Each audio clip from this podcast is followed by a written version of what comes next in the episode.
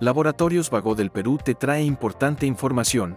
Esta vez hablaremos de hernia discal, a cargo del Dr. Juan Paucar, ortopedista y traumatólogo. ¿Qué es una hernia discal y cuáles son los síntomas?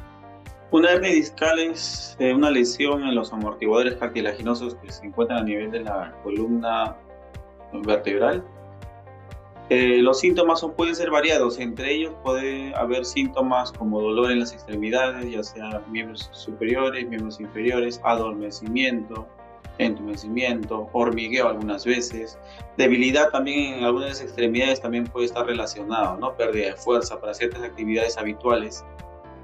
Estos son los síntomas que predominan en las hernias discales. ¿Cuáles son las posibles causas de una hernia discal?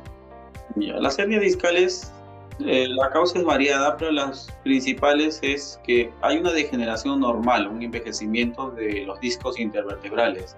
Eso conlleva que pierdan su estructura normal y se debilitan y son más fáciles de desgarrarse y provocan estas hernias discales.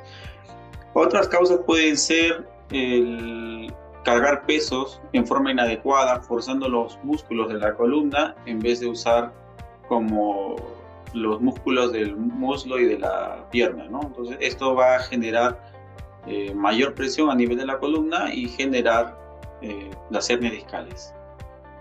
¿Cuál es el tratamiento recomendado? Las hernias discales, el tratamiento idealmente es conservador, o sea, no tratamiento quirúrgico de primera línea.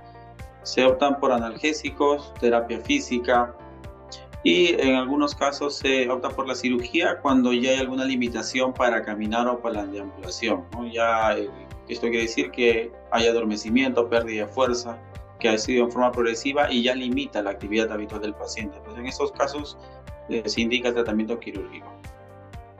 Sigue informándote con Laboratorios Vago del Perú. 30 años. Misión que trasciende.